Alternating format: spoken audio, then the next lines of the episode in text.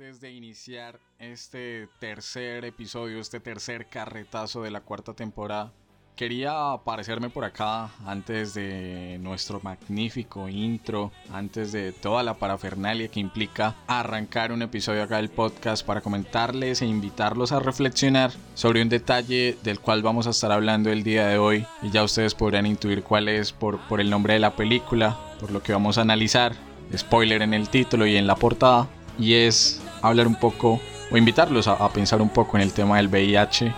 Sé que aquellas personas que se han contagiado del virus no son solo números, no son solo cifras, pero entendiendo que los tiempos del podcast son cortos y que, tenemos mucho por hablar, sí me gustaría decirles y comentarles que en el año 2020, estas fueron las últimas cifras que encontré, lo más actualizado, 1.5 millones de personas contrajeron el virus alrededor de todo el mundo, 37,7 millones de personas están viviendo, o bueno, vivían en el 2020 con el virus, no sabemos cuántas sean en el 2022. Y en este año, en el 2020, 680 mil muertes por enfermedades relacionadas con el VIH-Sida. La invitación es muy corta, pero es muy contundente. Si sienten que están en riesgo o que tuvieron una relación eh, sexual que los haya puesto en riesgo, independiente del género con el que se identifiquen, independiente de, de, de, cualquier cosa, pues acudan a sus EPS, a sus IPS en el caso colombiano, a las secretarías de salud departamentales, a los hospitales eh, públicos, pese a que el sistema de salud en Colombia sea un asco. Es difícil, se pueden llenar de temor, se pueden llenar de preocupaciones, pero lo mejor es tener un diagnóstico y empezar a proteger y a cuidar sus vidas, eh, pues de ahí en adelante, eh, a quienes han tenido el riesgo de contraer este virus y han salido negativas, afortunadamente, recomendarles, y esto en general para todos ustedes que nos están escuchando, el uso del condón siempre es sumamente importante y es la única barrera eh, para evitar un contagio por, por VIH. Eh, no solamente, no solo se preocupen de, de no dejar eh, o de no obtener un embarazo con sus parejas casuales, ocasionales o estables, sino también de contraer enfermedades de transmisión sexual y en este caso puntual pues el VIH. Sean muy precavidos, sean muy eh, cuidadosos con ustedes, con su salud y con el cuerpo de los demás. Eh, entonces, no siendo más, como dijo en su momento Freddie Mercury y en general Queen, pues el show debe continuar y entra el intro del podcast.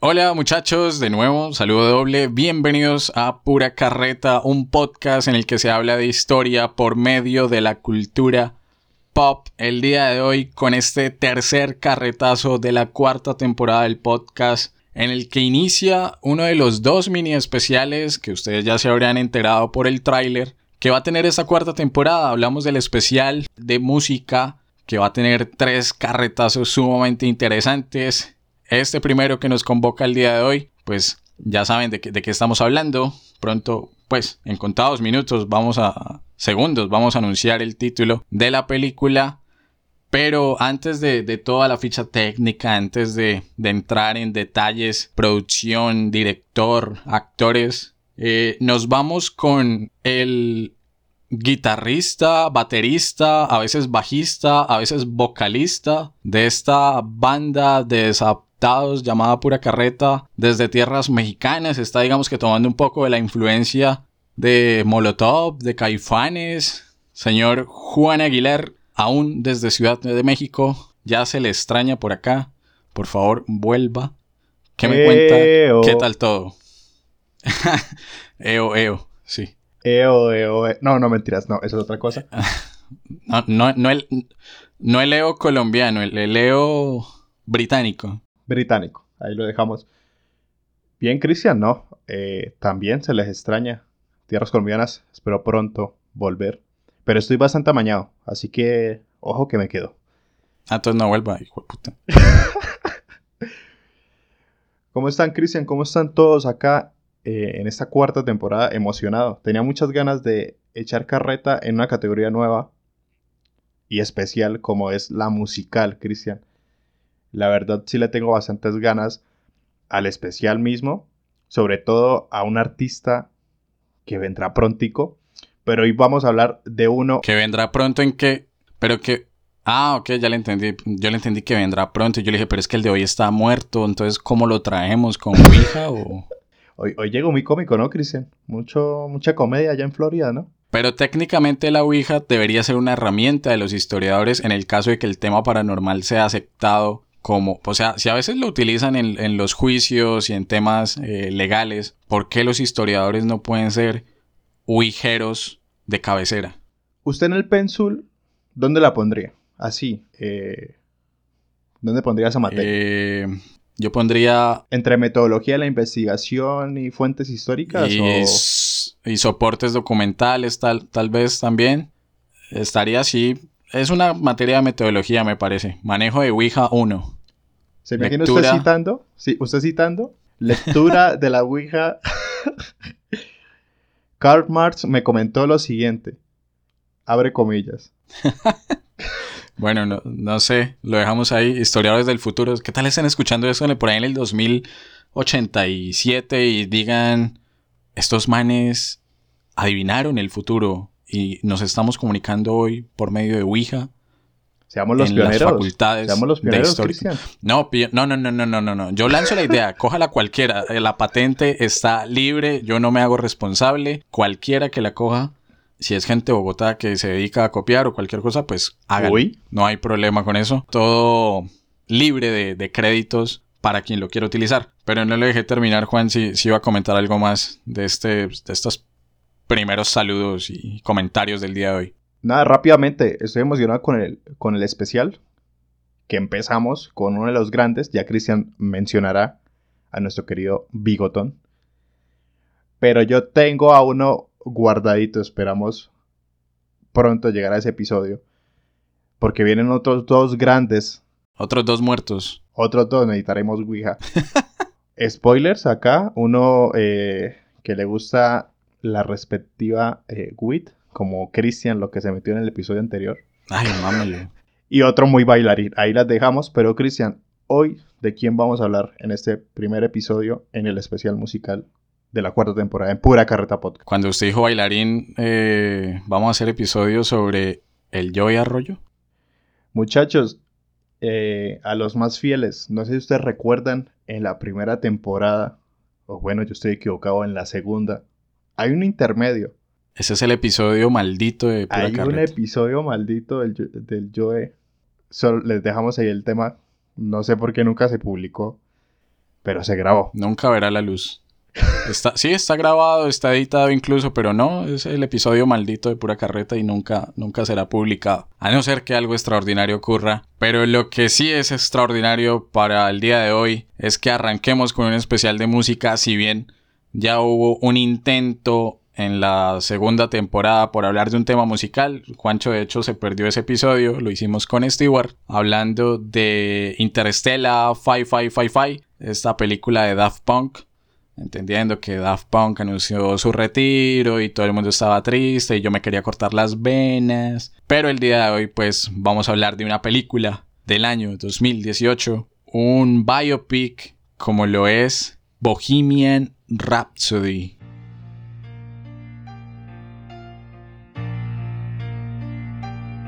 I enjoyed the show. I also I write songs. Our lead singer just quit. Then you'll need someone new. I love the way you move on stage. The whole room belongs to you. Don't you see what you could be? No one will play us on the radio. We need to get experimental. Do it again. One more. How many more Galileo? Cuando hablamos de Bohemian Rhapsody, Bohemian Rhapsody, Rhapsodia Bohemia, como se les dé la gana llamarla, hablamos de una película del año 2018 dirigida por Brian Singer y protagonizada por Rami Malek. Eh, como ya les dije, encaja dentro del género de un biopic, un drama biográfico. Premios. Le fue bien en ese año. Tuvo dos premios BAFTA. Obtuvo dos Globo de Oro. Que al parecer los Globo de Oro ahora solo sirven como pisa papeles. Diría, creo que Homero Simpson, si no estoy mal. Los Grammys. Ah, son los Grammys, pero bueno, la misma mierda. Eh, y obtuvo nada más y nada menos que cuatro premios Oscar, siendo estos el de mejores efectos sonoros, mejor sonido, mejor montaje y mejor actor protagónico para Rami Malek en este, en este 2018. También compitió por mejor película, pero eh, creo que en ese año ganó Green Book, si no estoy mal. O, puede que me equivoque. No sé cuál ganó, pero pues no fue Bohemian Rhapsody, evidentemente. Juancho, entonces, eh, esta película eh, que celebra un poco la, la vida de Freddie Mercury y de la banda de Queen, ¿cuáles serían esas impresiones generales hablando de, de este bigotón tan querido hoy por no solamente pues, los británicos que, que lo disfrutaron o la gente que lo disfrutó en su momento en vivo y en vida, sino pues prácticamente por todo el mundo. Se hizo una leyenda, se hizo un nombre sumamente reconocido. Yo creo que no hay alguien a quien usted no le diga o le nombre a Freddie Mercury y no entienda y no comprenda, por lo menos tenga la imagen de, de quién está hablando uno. Entonces, Bohemian Rhapsody para Juan Sebastián Aguilar, esas consideraciones generales vienen siendo. Empezamos con las cosas obvias. Siento que es una película que rompió esquemas en, en el 2018 cuando salió. Un paréntesis, Christian y yo fuimos a verla en cine. Él no le recordaba. Yo no me acuerdo. Yo no me acuerdo. Lo recordaba, pero fuimos a, a cine a verla y, y sí que hace la diferencia verla en cine. Por un tema que hablaremos más adelante, sobre todo el final. Viene la segunda obviedez, se puede decir. Es una película muy musical, ¿no? Sí, ay, qué tonto el Juancho, sí, jajajaja. No, Pero- en serio.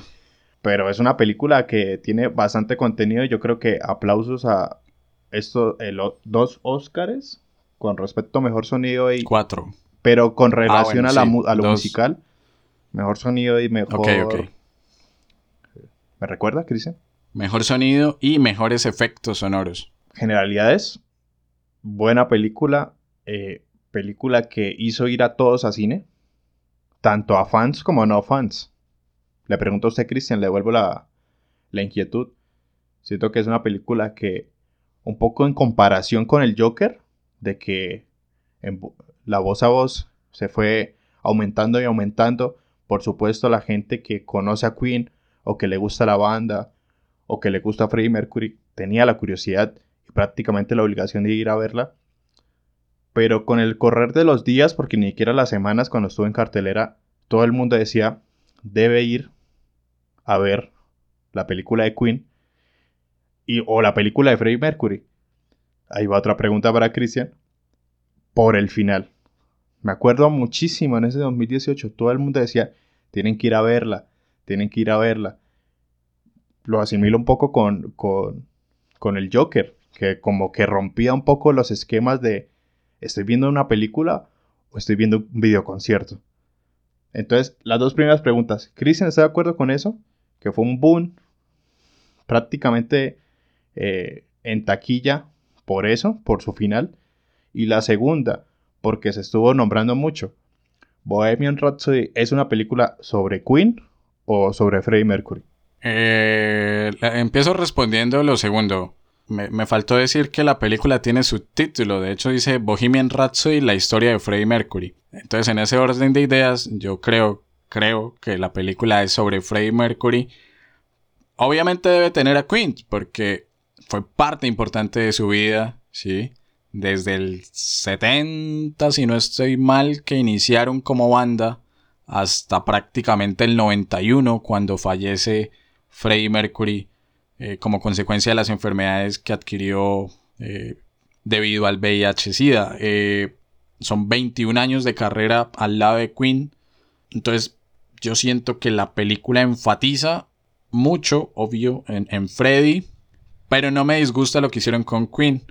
Eh, de hecho, pues no, todavía no quiero entrarle a esos detalles como de no, pero el reparto sí se parece, no se parece, eso hablamos ahorita más adelante. Pero me gusta que estén de fondo. Y ahí va otro detalle, eh, es el tema de por qué fue tan atractiva la película en su momento. Uno, yo creo que era un tema morboso. ¿sí? Todo el, todo el mundo como, no, pues es Freddie Mercury, todo el mundo sabe que Freddie Mercury murió a consecuencia del, del VIH, del SIDA, entonces vamos a verla porque seguro van a mostrar y no sé qué más, y va a ser muy morboso, que al final no pasa. Seguro que el morbo lo llamó bastante. Sí, o sea, para mí, para mí el morbo y la música son las dos cosas que llamaron, porque la vida de Freddie vende precisamente por esas dos cosas. Listo, y de hecho lo menciona en los créditos de la película, se hizo un abanderado después de que falleciera Freddy, creó su, crearon su fundación en su nombre, en la lucha contra el VIH eh, y toda la cosa, pero es que a la par del nombre de Freddy como figura bandera contra el VIH, también está el nombre de Freddy, el cantante, el vocalista, el pianista de Queen, que prácticamente revolucionó la música en Inglaterra y en el mundo desde, desde los 70s.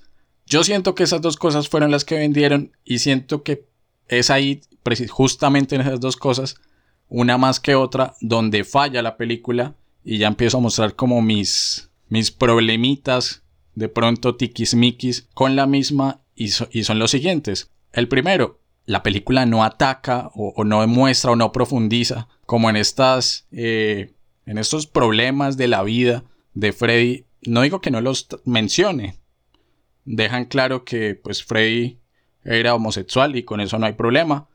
Pero digamos que no da un panorama más grande de lo que fue el estallido del, del VIH, el SIDA en el mundo, eh, empezando los años 80. Y siento que lo trata de forma como muy leve, ¿no? Como muy puritana, tal vez. Y el segundo es, para mí la película no tiene un guion. Para mí la película es simplemente una playlist de canciones unidas con mocos, eh, con babas entre escenas. Para mí es un, un, anecdotario de canciones, tal cual una playlist y ya. No sé usted qué opina, Juan. Ve, pues yo sí estoy bastante de acuerdo, Cristian. Si bien ya dije una cosa obvia, que tenía mucha música, pues yo creo que la música es la que le da bastante poder a, la película en cinco momentos. No quiero adelantarme a comentarios que vamos a empezar a lanzar, pero yo creo que puede servirnos como estructura para mí, no sé si Cristian está de acuerdo y ustedes desde la casa, el hogar, el transporte público, donde nos estén escuchando, estén de acuerdo también. Son cinco momentos. El primero es, una es la formación de la banda de, de, de, Queen, porque la vida de Freddy no la muestran muy rápido, no, no es que la profundicen desde el inicio. Segundo punto, ya empiezas con la vida amorosa de Freddie Mercury obviamente yo creo que va muy en correlación al morbo que tanto menciona Christian, tanto por su enfermedad como por sus orientaciones sexuales. Obviamente todo mezclado con mucha música, mucha polémica, bla, bla, bla, bla, bla. El tercero, con lo mismo, hablan sobre cuando contrajo SIDA, pues ya es casi al final, y su vida, digamos, de cambios a partir de la fama, que sí hay momentos de que cómo grabaron grandes éxitos como la propio, el propio título de la película, Bohemian Rhapsody. Pero no, siento que queda muy por debajo y que obviamente lo musical siempre va a prevalecer en la película. Paréntesis, siento que es lo que sostiene y sigue sosteniendo la película. Los dos últimos es prácticamente el final, que es la participación de en el concierto de Live I, Did en el 85. Por cierto, escenaza. Ese fue el año en el que usted nació, ¿no? Si no estoy mal. 85. No, no, no, no, no. 75, Cristian, por favor. Ah, No me... qué pena. Está viendo joven, ¿no? ah, discúlpeme usted. Pero como curiosidad, ya que lo googleé y lo investigué, el 13 de julio, para los desconocidos, para los ignorantes, el día del rock and roll, Uy, perdón. ese día cumplo años yo. Porque Ah, el rock es cultura, el reggaetón ava- Reggaetón es basura, culturízate. y la separación. Yo creo que esos son como los momentos de, de Queen. Creo que me salté, creo que salté uno. Primero fue la separación y después fue el concierto y ahí terminó la película. Eso le iba a Siento que comentar. ese es como el. Sí, ese es como el glosario de. Así, si lo escribimos por puntos, la película, pero sí estoy de acuerdo con Christian. Si bien hay unos puntos, un poco una historia muy de cliché para narrar, para hacer, digamos, una clase de película rápida eh, para todos los públicos, siento que así la organizaron. El guion fue muy rápido, pero pues estamos hablando de Queen, de Freddie Mercury, que obviamente sus canciones sostienen cualquier cosa. Ojo, no estoy diciendo que esté mal organizada, solo que es un... A la vista es fácil, o sea, tomaron una fórmula que funciona con varios tipos de películas, sobre todo las biográficas, pero que en Bohemian Rhapsody el final la estalla totalmente. No sé, Cristian, ¿estás de acuerdo acá con mi, con mi guion rápido del orden de la película? No, yo estoy de acuerdo. eh, porque es que la perfecta. La... Ay, Dios. Se me traba la traba. Eh, ¿Cómo? no, eh, lo que iba a decir es. Perfectamente la película pudo haber terminado con la escena de Freddy saliendo de la clínica, al hospital, lo que sea. Luego de enterarse de su diagnóstico como cero positivo para VIH. Y terminaba ahí y, era un golpe durísimo y terminaba por lo bajo. O sea, con una sensación de, uy, fuerte. No sé, tal vez sí más cercana a la reflexión del tema, porque luego, o sea, la película como tal, los en los créditos es donde se menciona Freddy murió en el 91, consecuencia de una neumonía, ta, ta, ta, se creó la fundación. Pero entre esos créditos y el golpe de enterarnos de, del diagnóstico de, de, Freddy, está el concierto. Yo siento que es, es no sé, es como, como, como muy aparte, como si...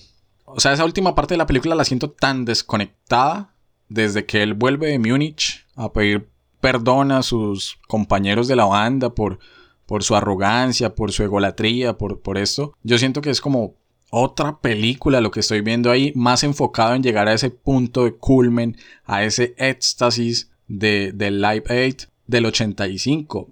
No digo que, que esté mal, porque vamos a hablar en su momento esos minutos, no sé cuántos minutos hay en la película del Live Aid. El, el de verdad, sí, creo que fueron como 20, 22 minutos. Son como 22, ¿no? Igual, Exacto. creo que son los mismos. No, no estoy seguro, pero comparando el, el, pues el videoclip real y lo que se hizo en la película, son prácticamente una fotocopia. Y en eso chapó para la producción de, de Bohemian Rhapsody, porque el nivel de detalle en el escenario, en la ropa, la caracterización de los protagonistas, de la banda en general, eh, yo creo que no había Oscar más merecido que el de que el de Rami Malek como protagonista principal porque en serio se puso en la piel de Freddy. Y yo tengo un detalle con Rami Malek que no sé si a Juan le pasa. El tipo tiene se parece a Mesut Özil o sea los ojos se le van a estallar se le van a salir. No sé si Juancho conoce a Özil tal vez aquí los futboleros o las futboleras lo, lo obviamente lo identifican. Y era el único detalle que no me terminaba de convencer en su caracterización de Freddy. Pero en el resto, o sea, en la cara, el pelo, el bigote, los dientes, todo era tan similar, Idéntico. pero sin ser, pero sin ser caricatura que yo, en serio, me quito el sombrero que no tengo en estos momentos y todo eh, mi respeto para la, para la producción de la película. Eh, yo le iba a agregar dos cositas al tema de, que Juan propone. No sé, últimamente yo me pego como que en serio las retrabadas para grabar el podcast. Pero le comentaba a Juancho que a mí me parece curioso, y, aquí empiezan tal vez los, los datos históricos. Freddie Mercury nació en una isla que queda cerca a Tanzania, en África Oriental, una isla llamada Zanzíbar. Eh, isla, eh, perdón, eh, pues Tanzania y Zanzíbar en su momento eran parte del Imperio Británico. Recordemos que, terminando el siglo XIX, hubo una repartición por parte de las grandes potencias europeas de- del territorio africano. Y el Imperio Británico dominaba sobre Tanzania. Y me parece curioso, cómico, triste, no sé, la palabra que ustedes quieran colocarle, que un personaje venido de África y con una historia detrás, la cual no nos comentan, pero pues es precisamente ese plus que nosotros, que nosotros les estamos dando, un país que sufrió la colonización eh, y todo el tema de su explotación de recursos y la imposición de un gobierno, de un, de un sistema político, eh, como en este caso el británico, y que luego la película termine con un live aid donde precisamente se está buscando desde Gran Bretaña, desde el Reino Unido, apoyar, recaudar fondos para una problemática que hubo en Etiopía y, y Somalia, o sea, en África también, me parece a mí como súper contradictorio. O sea, los conquistamos en el 19 y en el 20 vamos a recaudar fondos para ayudarles. Yo no sé eh, si eso genere dudas en, en alguno de ustedes, pero por lo menos para mí me parece curioso. Después de la cortinilla nos vamos con Juancho y arrancar con este análisis de Bohemian Rhapsody partiendo de la figura de Freddie Mercury y en general la creación de su banda nada más y nada menos que Queen.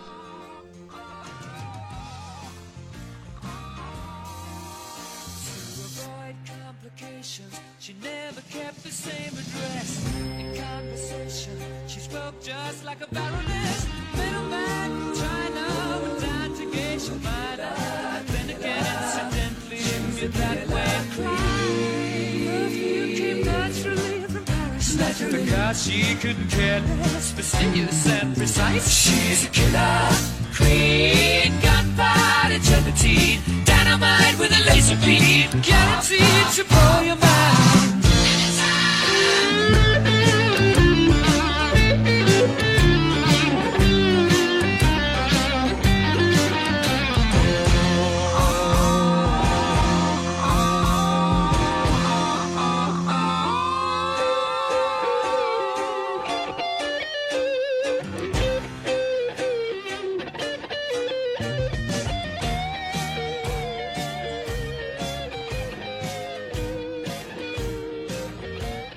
Bueno, y después de ya muy a menudo que se están presentando las conspiraciones de Christian en todas las películas y en los capítulos que vendrán, seguramente, la formación de Queen y obviamente de los orígenes de Freddy. Estas líneas africanas también, eh, recordemos la familia de Freddy, que tenía un índole de unas creencias muy particulares eh, del hindú que yo creo que permitieron o hicieron tener ese toque que hoy tiene Queen. Bueno, tiene y tendrá, porque se acabó. Hablando de cosas obvias. De- no, pero, pero de hecho, de hecho sigue activo. Sí, sí, tío. Ve, Eso no me lo sabía. Sí, O sea, sí, está- con el guitarrista y el, y el baterista. Y Bueno, ¿y quién es el vocalista? ¿La Ouija? No, tan. No, creo que ha entrado a reemplazar como vocalista en algunos momentos este, este tipo, creo que es canadiense, Adam Lambert, si no estoy mal. Eh, pero hasta donde yo sé, Queen seguía activo con estos dos. Ve, pues está bueno el dato, Cristian. Eh, hablando de la historia y también de la actualidad. Pero volviendo otra vez a la formación de Queen, yo siento que el comentario de Cristian es muy bien recibido y muy correcto y muy preciso con decir de que la película de Freddie Mercury no podía estar obviamente sin Queen. Y a la inversa, Freddie Mercury no se pudo haber formado eh, como el artista que es sin los músicos que integraron la banda. Pero volviendo a Freddy, Freddy tenía descendencia, tanto africana, cultura hindú. ¿Qué estudió? Ascendencia. Ascendencia. También ¿Qué estudió? Diseño gráfico. Tocaba el piano. Era, digamos, conocido a muy temprana edad el canto y pues las artes en general. Entonces yo creo que ya era esos artistas moldeados con un talento neto, pero que se estimuló durante los años y que a la par formó este personaje o este artista que es conocido mundialmente como es Freddie Mercury. Siento que que la película lo plasma muy bien. Esta persona con punto y detalle, con enfoque al detalle tanto en lo musical como en cómo vestirse, como en tener una línea que presentar, no presentar solo canciones eh, o no solo presentar temas populares para volverse famoso, sino presentar todo un espectáculo, ser todo un artista. Siento que Freddie Mercury lo, lo consiguió y en una época dorada musical. No vamos a llegar al tema de qué época fue mejor musicalmente a otra, pero estaba en un, estaba en un terreno, Gran Bretaña, estaba en, una, en un contexto musical muy específico que estaba peleando con los duros, con los duros. ¿Y, y cómo se pelea con los duros? Siendo más capo, siendo excéntrico, llegando con novedades musicales. Y creo que Freddie Mercury lo, lo hizo, lo logró y creó Queen. Freddie no hubiera sido Freddie sin Queen y Queen no hubiera sido Queen sin Freddie Mercury. Una combinación Sí. perfecta en el sentido de, recordemos, artistas muy particulares, con visiones diferentes o poco comunes a los tradicionales, pocas personas se los llegan a aguantar. Y artistas eh, muy pulidos en sus instrumentos, también para llevarse a esa comunicación con personajes tan específicos o tan especiales, si podríamos decir, deben compaginar. Y precisamente Frey encontró a los artistas que necesitaban y los artistas encontraron al vocalista que necesitaban. Y son una en un millón que se logran estas uniones. Como lo es Pura Carreta Podcast. Let's go. No, tal cual, sí. Eh, yo, yo iba a mencionar algo y es lo interesante que Freddy fue de los, o sea, obviamente junto a Brian May y a Roger Taylor fundaron Queen en el 70.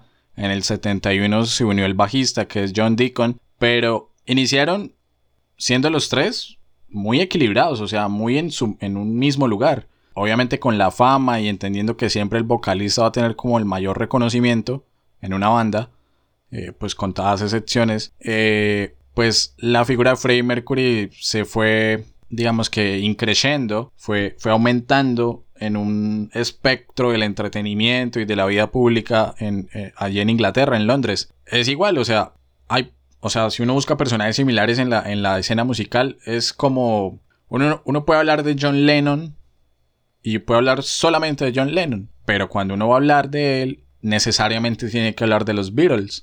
Uno puede hablar de Mick Jagger y puede hablar única y exclusivamente de Mick Jagger, pero en algún punto hay que mencionar a los Rolling Stones. Entonces, son artistas que trascendieron la importancia o la, eh, el boom de, de su banda propia, pero que están íntimamente ligados eh, precisamente a ellas. En el caso de Queen, pues ya mencionamos, vocalista y pianista era Freddie Mercury, el guitarrista era Brian May, el baterista Roger Taylor y el bajista John Deacon. De Queen, no vamos a resumir toda la carrera de Queen porque no, no so- esto no es un podcast de música, esto no es ni Al Binch ni...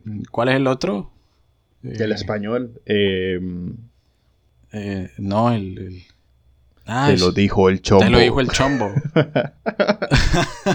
esto, sí, no, esto no es análisis de. Vamos a analizar cómo eh, Freddie Mercury cambiaba sus tonalidades de voz eh, durante la grabación de um, Killer Queen, pues no. O, o- o la otra Eh, parte es... Pero sí hemos de... Escucha lo que va a salir de mi boca. ah, grande chombo. Sí, o, o no, o esto, o esto no es al Vince de, ay, todo el mundo hace música asquerosa, pero la única que importa es la mía. Eh, te odio, Camilo. Eh, Ah, eso sí. le salió buenísimo. Y así todo como, como sucio, como sin bañar, como músico, pues. Eh, mentira, si no escuchan músicos, ustedes no son así. No todos. De Queen York voy a rescatar un par de cosas. Uno es la forma de hacer sus conciertos y creo que eso lo refleja muy bien la película, sobre todo cuando están haciendo We Will Rock You, es involucrar al público dentro de su show, ¿no? O sea, nos está viendo un chorrero de gente, así como escuchan el podcast acá, o sea, un chorrero de gente que no se alcanza a imaginar, un montón. Eh, pues hagamos que el público sea parte de nuestro show. Y es famosísimo el, el de We Will Rock You de, de los dos zapateos y el aplauso. Eh, a mí eso me parece muy valioso. De hecho mencionan que pues fue de los primeros en hacer conciertos espectáculos y de generar esto que ahora no sé, lo llaman así, pues por ahí estuve googleando, que son arena, una arena rock, eh, donde la gente no solamente va a escuchar, sino que es también parte de este, de este evento. Mencionan que los grandes conciertos de Queen eh, fueron dos. El primero, el Live Aid de 1985, y el segundo, un concierto que hubo en el estadio de Wembley en 1986. Este estadio, y aquí un comentario super futbolero, eh, mamalón. Juancho, pues no le gusta tanto el fútbol, pero, pero a quienes sí de pronto lo, lo entenderán. Eh, Inglaterra solo ha quedado una vez campeona del mundo y fue en el mundial que ellos organizaron, creo que en el 62, si no estoy mal, y precisamente la final fue en el estadio de Wembley y el estadio está recreado exactamente igual. O sea, a mí me, impactó eso. Obviamente ha sufrido modificaciones a lo largo de los años y ahorita lo utilizan para finales de copas locales, pero, pero está, o sea, exacto, eh, Wembley. Estos dos grandes conciertos vienen siendo la, la cumbre de Queen. Yo le agregaría tal vez un tercero y fue la presentación que tuvieron en Río Janeiro. En el primer, que de hecho fue el primer Rock in Rio de la historia. Y ellos estuvieron allí. Entonces, después de la siguiente cortinilla, aprovechando a fondo la música de, de- los invitados del día de hoy, eh, nos vamos con, con los siguientes temas del carretazo de hoy.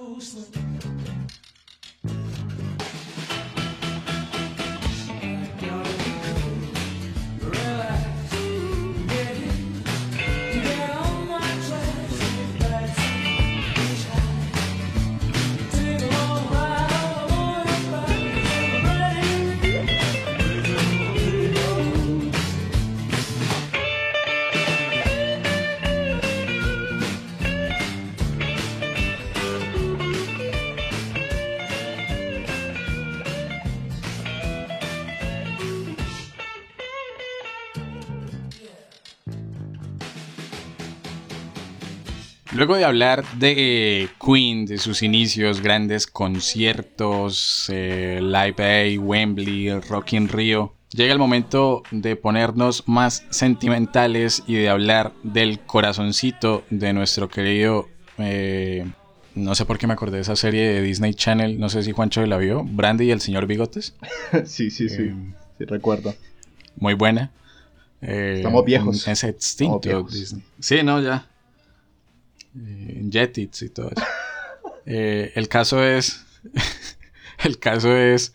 Hablemos un poco del corazón de Freddie Mercury y de sus amores, sus encrucijadas de la vida, entendiendo que tenía un gran conflicto y fue reconocer su sexualidad y reconocerse como homosexual eh, con el gran amor de su vida, con, con Mary al lado, situaciones sumamente complicadas, ¿no? Entonces, un par de personajes también polémicos que, que estuvieron presentes en la vida de Freddy en un contexto pues, que no vamos a profundizar, tal vez habrán otros episodios en el que podamos hacerlo, pero, que no solamente en Inglaterra, sino en Estados Unidos y en gran parte de Europa, pues se estaba dando un despertar sexual, organizaciones más eh, proclives a la lucha por sus derechos. eh, entonces, sí era muy under todavía, pero estaba como más en boga.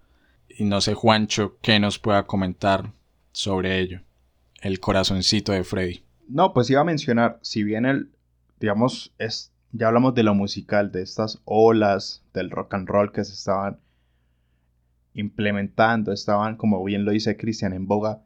También el tema de la sexualidad también se estaba hablando muchísimo, se estaban organizando. Y pues nuestro invitado, como dice Cristian, el día de hoy, Freddy, estaba en esta búsqueda. Y de hecho nos lo plasman en la película.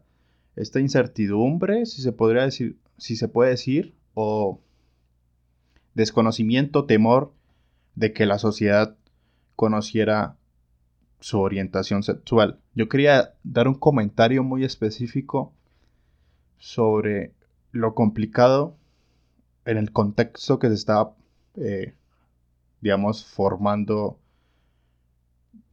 digamos, sexualmente Freddy. Era que Freddy era una persona bisexual.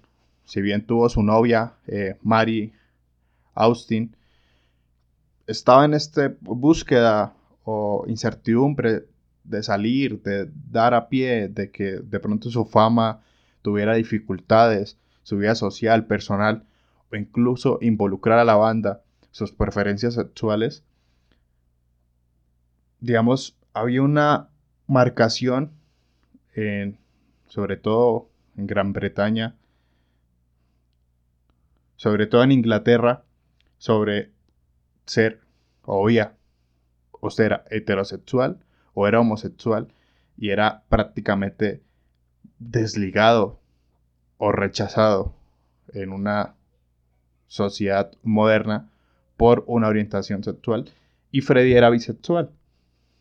Y que no se conocía o si bien sí se conocía no me voy a involucrar en temas que de pronto no conozca bien o no sepa mucho eh, o que haya investigado sí se nota que estaba como muy fragmentado el hecho de qué gustos tener o no.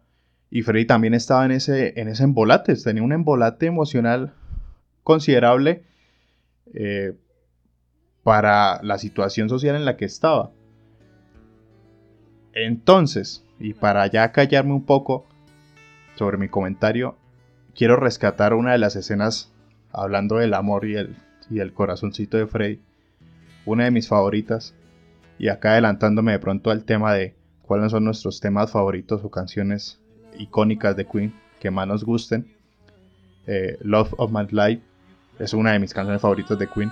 Es una canción buenísima, hermosa, que le declaró de por sí, se la dedicó a, a Mary. Y hablando de la película, una de las escenas favoritas, poniéndola de pronto por debajo por una que mencionaré más adelante, es cuando Freddy le confiesa que le gustan los hombres a Mary.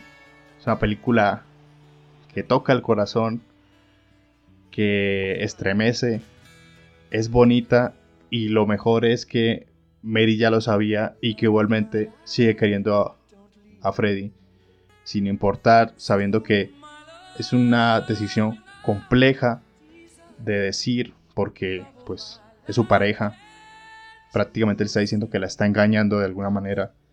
Y también a la par que tiene la confianza de declararse y que va a seguir con él. No sé si Christian está de acuerdo, pero es una de las escenas que más me movió el corazón personalmente. Y con ese temazo de fondo, es un temazo.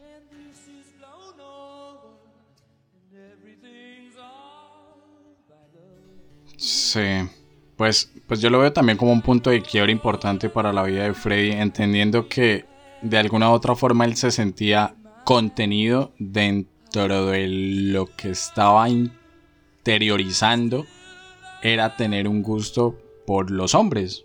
Y siento que fue precisamente esta revelación como el desahogo, no solamente para con el amor de su vida, tal como dice la canción, sino también el reconocer Juancho lo acaba de decir, o sea, Mary no, no era que lo intuía, sino que también lo sabía, pero estaba esperando que él se lo dijera. Y, y es eh, sí un punto de quiebre sumamente importante. A todo lo que Juancho habló, a todo este escenario de lo difícil que era ser eh, homosexual, en- tal vez en, en esta sociedad británica de los 70s, 80s, yo le agregaría una cosa, y es precisamente la expansión del virus del VIH por el mundo. Y es que tal fue el avance, o ese primer avance fue tan impactante esa ola de contagios, que se llegó a ver como una enfermedad social en la que se aislaba y se discriminaba muy fuerte a quienes padecían el virus. Y de alguna u otra forma, Freddy fue parte de esta, digamos que, no voy a decir que de las primeras víctimas, pero sí de, de- de estas personas que no alcanzaron a recibir los tratamientos iniciales que se hayan creado contra el, contra el VIH, más allá de la identificación del mismo virus. Eh, entonces estaba descubriendo su sexualidad, pero también estaba incrementándose los casos de, de VIH, de SIDA por el mundo. Sumamente complejo. No vamos a discutir las razones personales y, el tema del libertinaje sexual que, que tenía Freddy. Pero, pues lastimosamente, pues resultó contagiado, resultó positivo para el VIH y, esto condicionó su vida de ahí en adelante.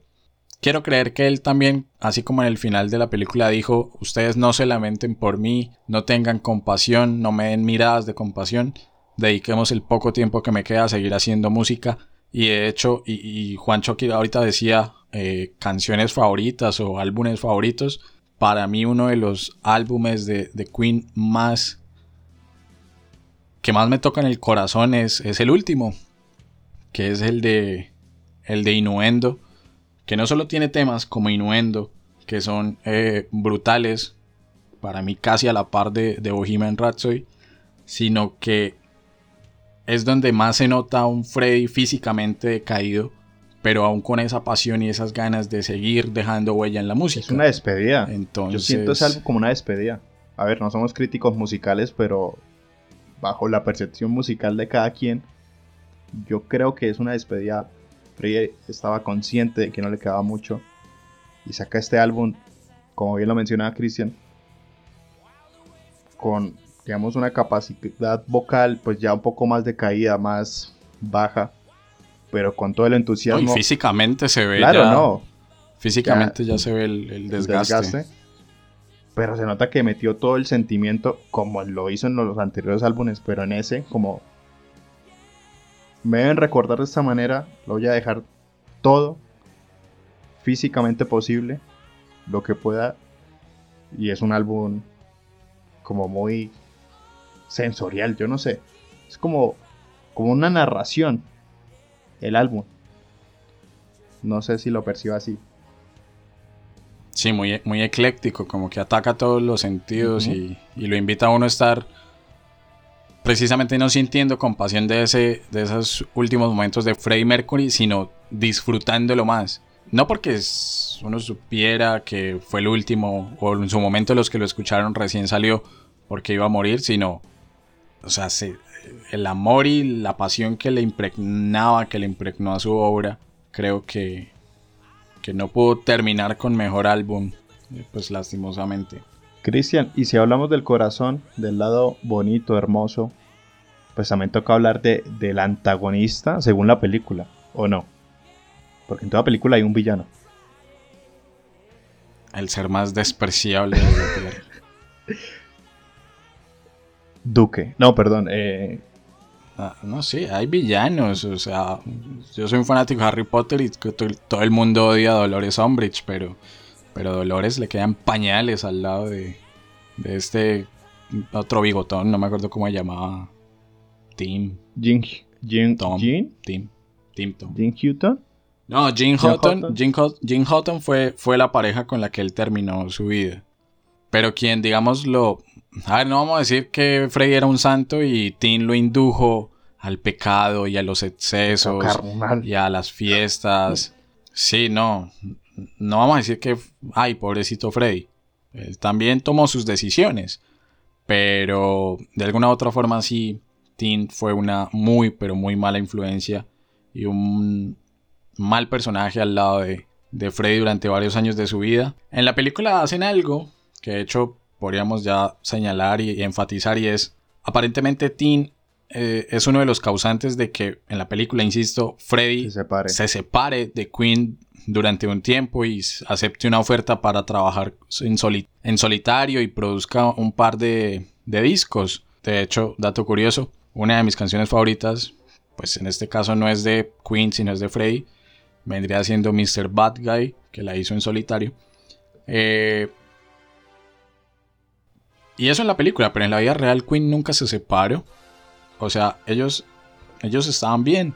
Y cuando vino el Live Aid, ellos como listo, vamos a parar la gira que tenemos y nos dedicamos a esta presentación y no había problema.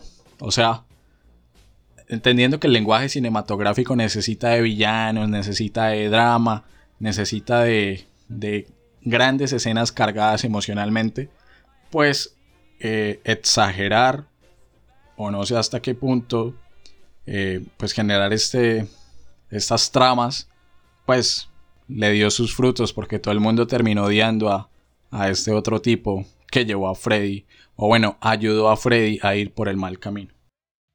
Entonces, habiendo hablado de los dos polos en el corazón, polos opuestos en el corazón de Freddy, de Mary y de Tim, eh, mencionando por allí a Jim Houghton también, nos vamos con otra cortinilla más en este carretazo del día de hoy y seguimos con ya las partes finales de, este, de esa conversación del podcast en el día de hoy.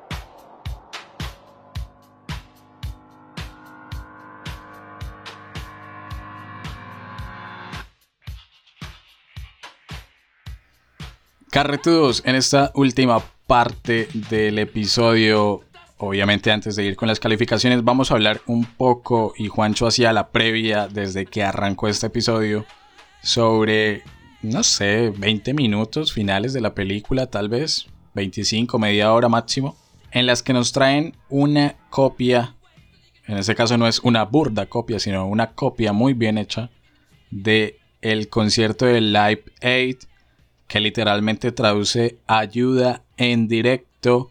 Y ya que estamos hablando de ayuda en directo, qué mejor momento para invitarlos a ustedes a que colaboren con nuestro Patreon y con nuestro Buy Me a ahora, Coffee. ahora, ahora. Así es, así es, señoras y señores. Ya tenemos eh, página en Patreon para que se suscriban si desean apoyarnos. Tenemos dos opciones de suscripción, una por un dólar y una un poquito más alta por 3 dólares con un montón de beneficios que seguro les van a gustar a ustedes, nuestros queridos oyentes. Y está habilitado también Buy Me a Coffee para que nos regalen cafecitos y apoyen, sean benefactores de este podcast que ya lleva cuatro temporadas y que está en los dos años de, de existencia ya. Ya dos años de, de pura carreta, entonces eh, próximos a cumplir. Los links los encuentran en, en la descripción de este episodio, también en nuestras redes sociales pueden checarlos. Y habiendo hecho esa pausa publicitaria obligada, tenemos que mencionar que Live Aid fueron, pues fueron dos conciertos realizados. Juancho ya hizo gala y saca pecho el 13 de julio de 1985 en simultáneo en dos ciudades del mundo, en Londres en el estadio de Wembley y en Filadelfia en el estadio John F. Kennedy, con el fin de recaudar fondos en beneficio de Etiopía y Somalia. Todo ello porque entre los años 1983 y 1985 hubo una sequía bastante fuerte en el norte de Etiopía, una sequía de la cual la BBC hizo un reportaje, es, un podcast sobre Inglaterra, había que mencionar a la BBC por algún lado. La BBC hizo un reportaje y el actor y músico Bob Geldof, entre comillas, se puso la 10 y organizó eh, pues este evento que tuvo un, una recaudación sumamente importante y creo que si, si no mantiene el récord del concierto con mayores vistas, creo que está cerca de ser el primero. Eh, Juancho también mencionó que el 13 de julio, a partir de este concierto de Live Aid, se declaró el Día Mundial del Rock. Y como dato curioso, algunas ONG criticaron que las ayudas que recaudó... Eh, Nunca llegaron. No, llegaron. El problema fue para qué las usaron. Algunas ONG criticaron que las ayudas ayudaron a que el gobierno de Etiopía y el de Somalia también trasladaran al sur de sus países a cierta población para hacer una limpieza étnica. Entonces, bueno, queda eso como entre, eh, pues el dato curioso ahí de, Live Aid.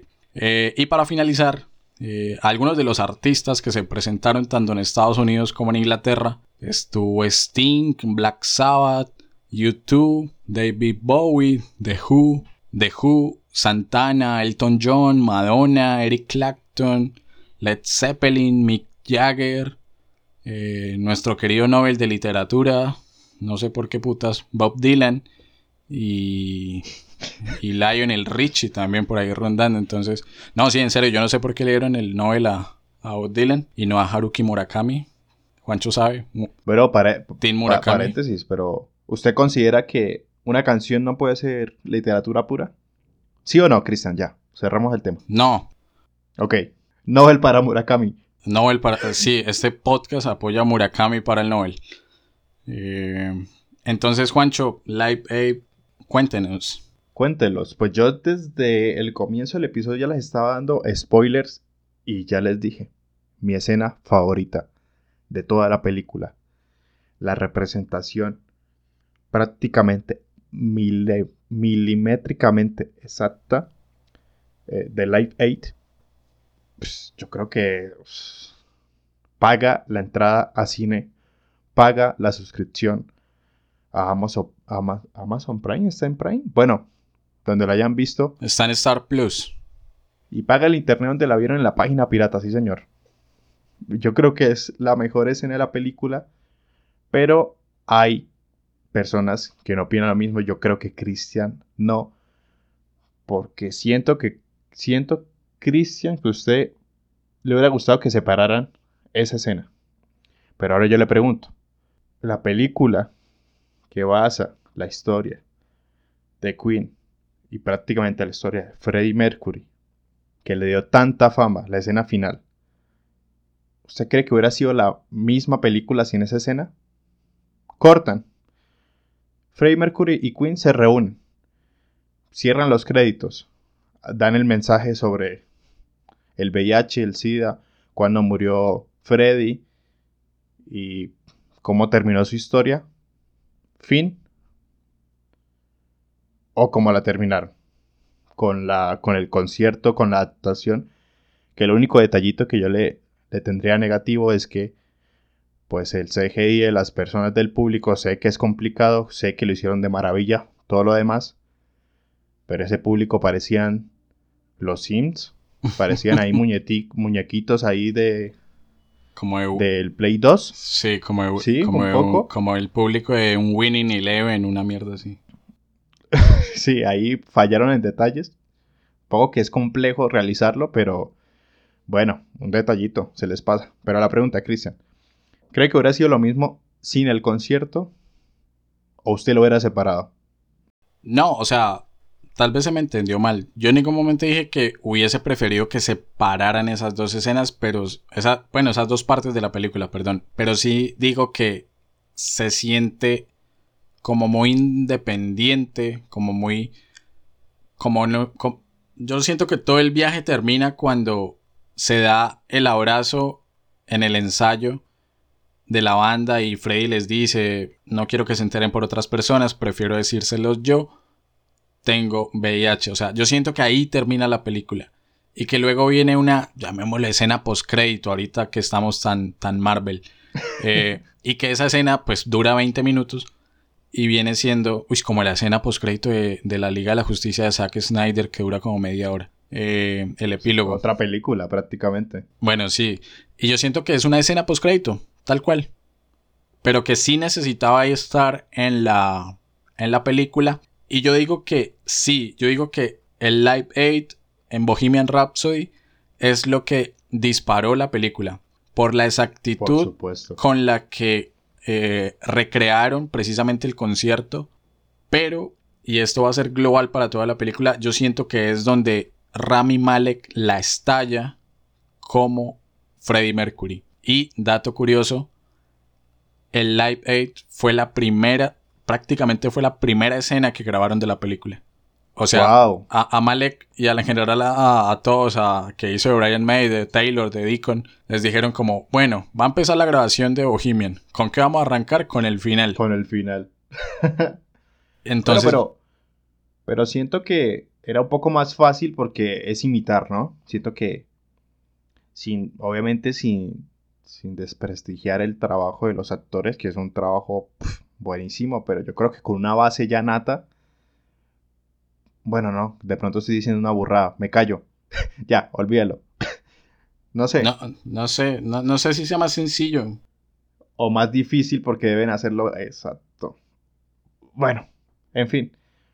Para corregir mi burrada, yo creo que voy a dar una apreciación muy, muy precisa y yo creo que varios van a estar de acuerdo. Cristian, es que ese concierto, más allá de ser parte de la película, yo creo que es un homenaje tanto a Freddy como a Queen, pero para los fans. O sea, yo siento que es como como usted lo plantea, es una escena post créditos. Me acabo de ver la película. Ahora me voy a sentar y voy a escuchar éxito tras éxito. eh, como remasterizado, pantalla grande, sonido envolvente. Como traerlo a la vida, como traer a Queen, o bueno, traer a Freddie Mercury con Queen a la vida. En esa sala de cine, en la sala de su casa, en el celular que lo esté viendo siento que es un homenaje a la banda. No sé si usted piensa lo mismo, Cristian. Es un, es un momento que no se comenta, solo se disfruta. Yo creo que hasta la gente podría estar saliendo. O sea, si la gente fuese consciente de que no iban a haber, digamos, diálogos de la película, la gente se para al cine a, a- a bailar, a saltar, a gritar. Porque es película, homenaje a Queen y a Freddie Mercury con videoconcierto incluido. Es una maravilla, la verdad. Sí, obviamente, o sea, recordemos una cosa, eh, Freddie Mercury fallece en el 91. Si no estoy mal, Juancho, para las admiradoras de Juancho, usted nació en el 94, ¿no? Eh, señor. yo nací en el 95, o sea, ni por los pelos nos enteramos de Freddie o Queen en su época de apogeo. Tal vez nuestros papás sí a la distancia, pero yo siento que es esa forma de, de reenganchar público. Es decir, ustedes eran muy pequeños cuando esto ocurrió, vengan, les mostramos cómo fue épico. Y no simplemente la experiencia, porque, usted, porque el concierto está, está en YouTube. Pero una cosa es verlo en YouTube y otra cosa es verlo en una pantalla grande. Entonces yo, yo sí siento que fue un homenaje. Lo veo como una larga escena postcrédito.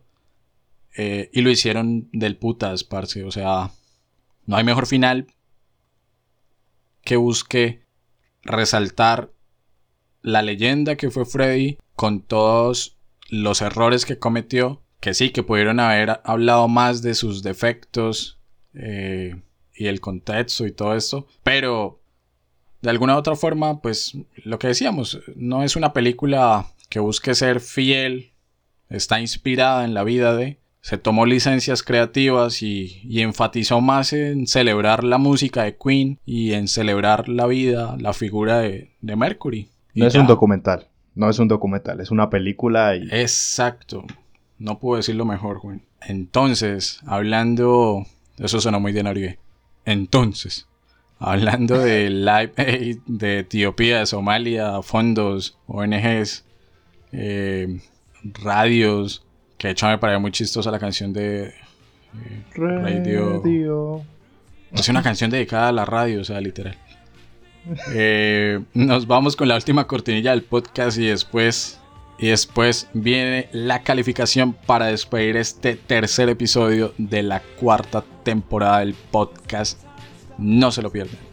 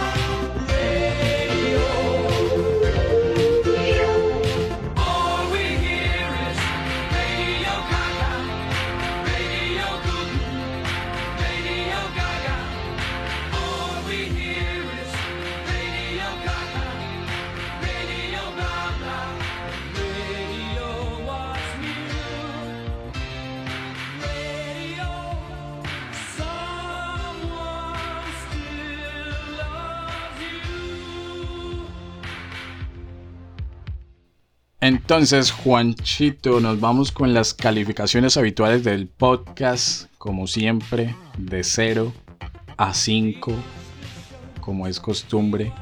Y arrancamos, señor Juan Sebastián Aguilar, de 0 a 5, ¿cuántos EO le da su merced a Bohemian Rhapsody? ¿Cuántos EO le doy a la película de Freddie Mercury? Ok, tengo unas categorías de calificación, ya lo saben. La primera, entretenimiento. Sí, es una narrativa básica, fácil, entretiene, engancha. Punto para Bohemian Rhapsody. Segundo, los temas que se hablaron. Siento que hubo conversación. Siento que se hablaron eh, temas históricos de relevancia para el podcast. Que tomamos temas que si bien no se profundizaron, sino se mencionaron y que fueron bastante interesantes. Y lo tercero, sobre esa categoría del contenido que hablamos del podcast, lo, pues no lo innovador, pero sí lo innovador para el podcast es hablar sobre historia por medio de la música. Christian ya dijo que lo habían mencionado, yo me perdí esa participación que hablaron sobre Daft Punk. Pues me pareció muy interesante tomar, digamos, no como una biografía, porque no lo es, pero sí a partir de una película que habla sobre un artista y sobre, y sobre una banda reconocida mundialmente. Pues siento, no sé, me gustó el resultado de este episodio. Me gustó el contenido que dimos y me está gustando muchísimo el inicio de este especial musical que le daba bastante punticos a, a la calificación. Y tercero, la música. No voy a dejar de decirlo. Sí, es una cosa obvia. Una película de Freddie Mercury con música, ay, qué tonto. Pero sí, a veces puede estar en discusión que es mejor. Me gustó, ¿por qué? Porque me gusta la banda, entonces por eso me gustó la película. Puede ser. Pero pues es algo que, que me motivó a verla, que funciona, que motivó a muchísimos hablando de la escena final. Entonces, ya para callarme de una vez y dejar de hablar tanta carreta, yo le voy a poner un 4.2 a la película de Freddie Mercury, Bohemian Rhapsody. ¿Por qué? No le doy una más alta porque siento que no me encantó de por sí.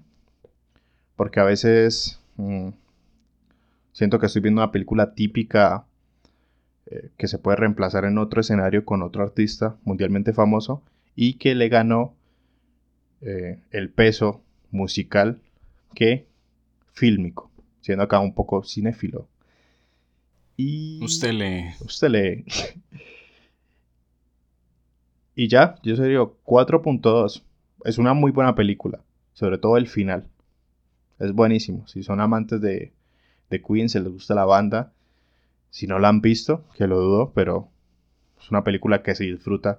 La disfruté en cine, que yo creo que es la mejor experiencia, verla en, cine.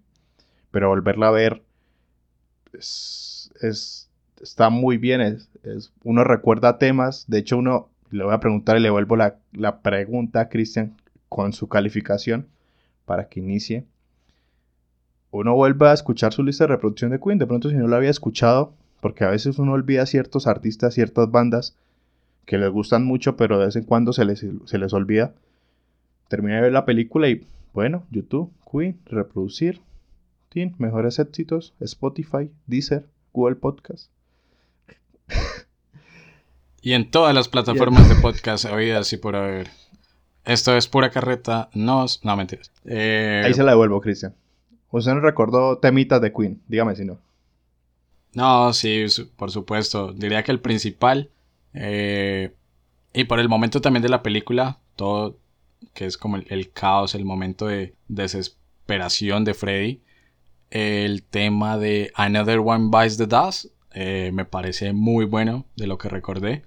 También me gusta A Kind of Magic. ah, pero bueno, esas dos por mencionar. Entonces 4,2 le da su merced Juancho a Bohemian Rhapsody. En lo personal, de 0 a 5, ¿cuántos Galileos le doy a la peli? Eh, hoy voy a hacer algo a lo cual no estoy acostumbrado y es eh, hablar poquito en la calificación. Uy, ya era hora. no me tiras. Mal padre. Entonces, eh, voy a decir solamente una cosa. Si ustedes, en teoría, no han visto la película, no la vieron en cine, yo no me acuerdo cuando la vi en cine, insisto, pero ustedes van a Star Plus o van a sus páginas piratas por ahí y consiguen Bohemian Rhapsody. Y ustedes están esperando ver la biografía de Freddie Mercury o la biografía de Queen, mejor no la vean, porque eso no es Bohemian Rhapsody. Yo insisto en que Bohemian Rhapsody es una playlist con video. Punto. Es un mix, o sea, literalmente lo que, lo que dijo Juancho ahorita, es el mix de mejores éxitos de Queen, ese, y ya. Entonces, bajo ese precepto, bajo esa consideración, teniendo presente que hay detalles históricos que no coinciden, que favorecieron la trama, el supuesto guion que se hizo para la película, yo le doy una calificación de 4 Galileos para Bohemian Rhapsody, que en total, sumando la de Juancho, nos darían un promedio ponderado de 4,1 EOS y Galileos para eh, pues esta peli, este tercer carretazo de la cuarta temporada, iniciando el especial de música. No sin antes mencionarles que en el próximo episodio damos otro viaje, eh, tomamos el avión y nos vamos a kilómetros de distancia de Londres para aterrizar en Kingston, para aterrizar en Jamaica y hablar de otra de las grandes leyendas de la música en el mundo, como lo es Bob Marley con su famoso documental del año 2012. Juancho, nos vamos, se nos acabó el tiempo. Algo que quede por decir, mencionar, comentar. Cristian hace rato aterrizó en ese destino. Hace rato está en Jamaica, desde esta cuarta temporada. Desde 2013 que empezó la universidad. Uy, uy. Al- altas declaraciones. Nada, pues lo de siempre. Agradecido por todos los que hayan llegado a este punto del podcast. Se les agradece, se les quiere. Y ya, emocionado. Este especial sobre música inició con toda. Seguramente el episodio de Bob Marley va a quedar buenísimo. Un poco ahí sí se le perdonará las fumaditas a Christian. Y el tercero que va a finalizar el especial, le tengo mucho entusiasmo, así que espérenlo. Y ya, un abrazo a todos y muchas gracias por escucharnos, como no. Y eo. Eo. Eh, nada. Recuerden que el podcast lo consiguen en redes sociales, Instagram y Facebook como Pura Carreta Podcast y en Twitter como Pura Carreta Pod, que al igual que el Live 8 en su momento en el 85 y creo que hace poco se inventaron uno para Venezuela todo chimbo, estamos recibiendo ayudas, donaciones en Patreon, en Buy Me a Coffee, tienen los links en la descripción del episodio y también en las redes sociales que acabo de mencionar por si desean colaborar con este proyecto a la gente que ha estado ahí siempre, a la gente que recién se suma. Mil gracias por acompañarnos. Y como dice el padrecito Diego Jaramillo, God save the Queen. Nos vemos. Eo.